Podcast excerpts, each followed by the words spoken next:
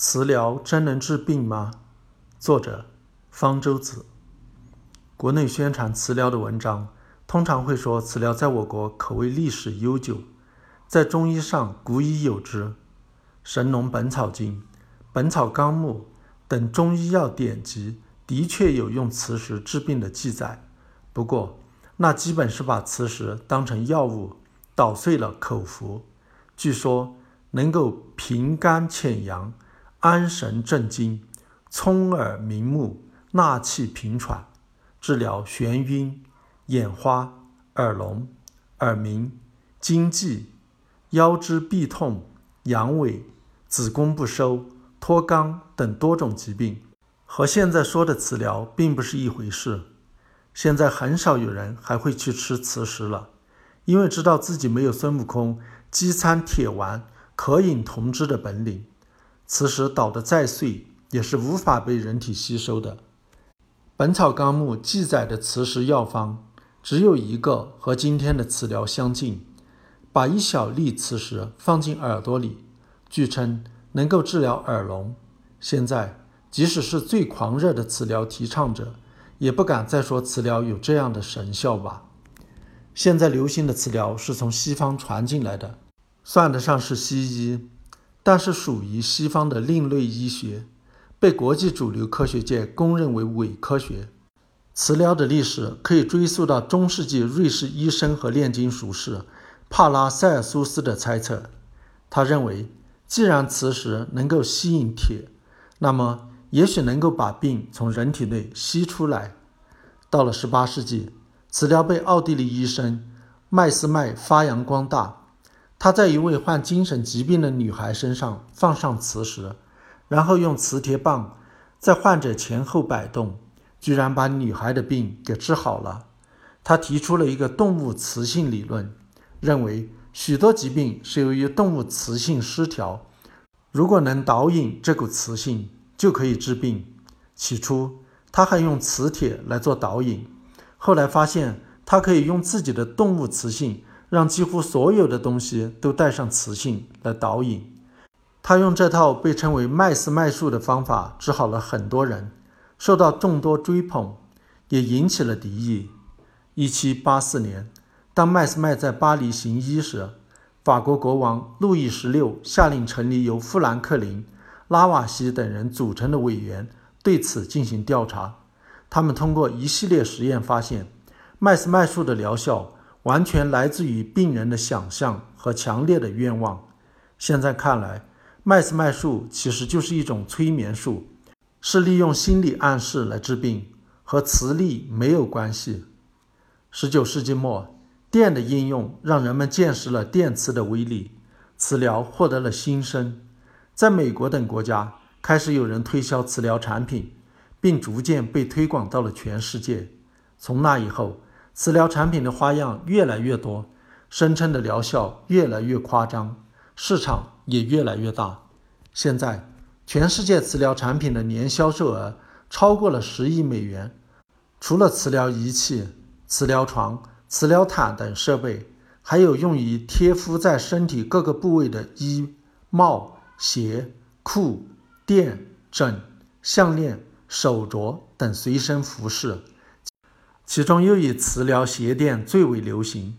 磁疗被认为能够治疗几乎所有的常见疾病，例如高血压、脑卒中、冠心病、糖尿病、关节炎、失眠、癌症等等。据说治疗关节疼痛的效果尤其好，并有平衡内分泌系统、改善免疫功能、抗衰老、消除疲劳、增强记忆的保健功效。是人类理想的健康之宝，大多数人对此深信不疑。根据美国自然科学基金会的调查，在听说过磁疗的美国人当中，有百分之十四的人认为它非常科学，另有百分之五十四的人认为它有些科学，只有百分之二十五的人坚持认为它不科学。所谓磁疗，是试图应用磁场来治疗疾病，磁场有的是恒定的。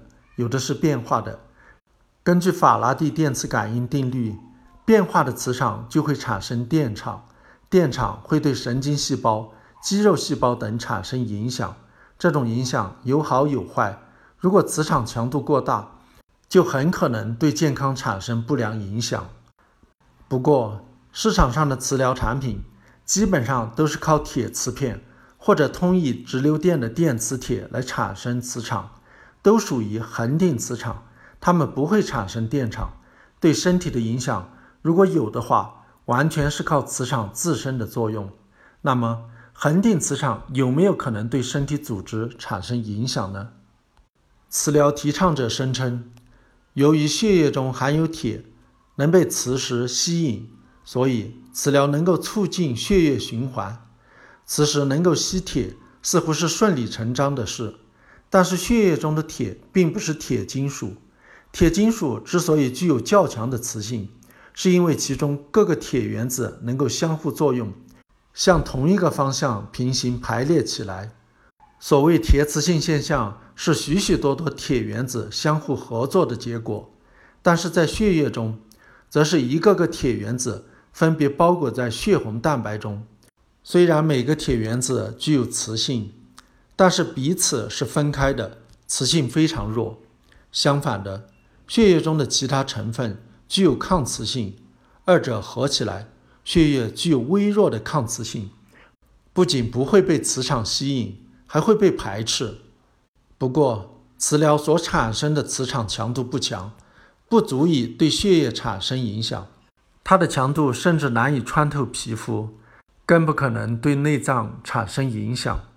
其实，磁疗是否能够促进血液循环，消费者自己就很容易验证。如果磁石真的能够吸引血液，那么皮肤中的血液将会向它流去，我们就会看到皮肤与磁石接触的地方发红。实际上，当然是见不到这种现象的。实验表明，即使恒定磁场的强度高达一特斯拉，也对人体血液循环毫无影响。退一步说，即使血液中有某种成分能够受磁场的作用，也不等于说这就会对血液循环、对身体有好处。所以在理论上，我们无法为磁疗提供科学依据。如果磁疗真的具有保健治疗效果，那就是通过一种未知的神秘机制来发挥作用的。那么，磁疗真的有效吗？磁疗产品的市场如此之大，显然会有许多患者觉得它的确有疗效。有的患者还会现身说法，介绍自己如何得益于磁疗。但是，这在现代医学看来没有价值。因为就疗效而言，个案没有一点说服力。某个患者用了磁疗产品之后病好了，并不等于就是磁疗真的发挥了作用。它可能是自愈，许多疾病本来不吃药也可以自愈，可能是心理暗示的结果。此疗所针对的都是慢性病，其病情受人的心理状况的影响很大，甚至可能是误诊。病人本来就没病。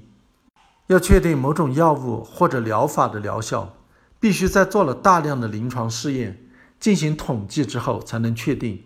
随机的、双盲的、有对照的临床试验是确定疗效的最可靠的方法。把患者随机分成两组，一组使用磁疗，一组使用假磁疗，但是患者和医生都不知道某个患者被分到了哪一组。这种双盲状态。才能既排除心理暗示对患者的作用，也能排除医生在评估疗效时的主观偏差。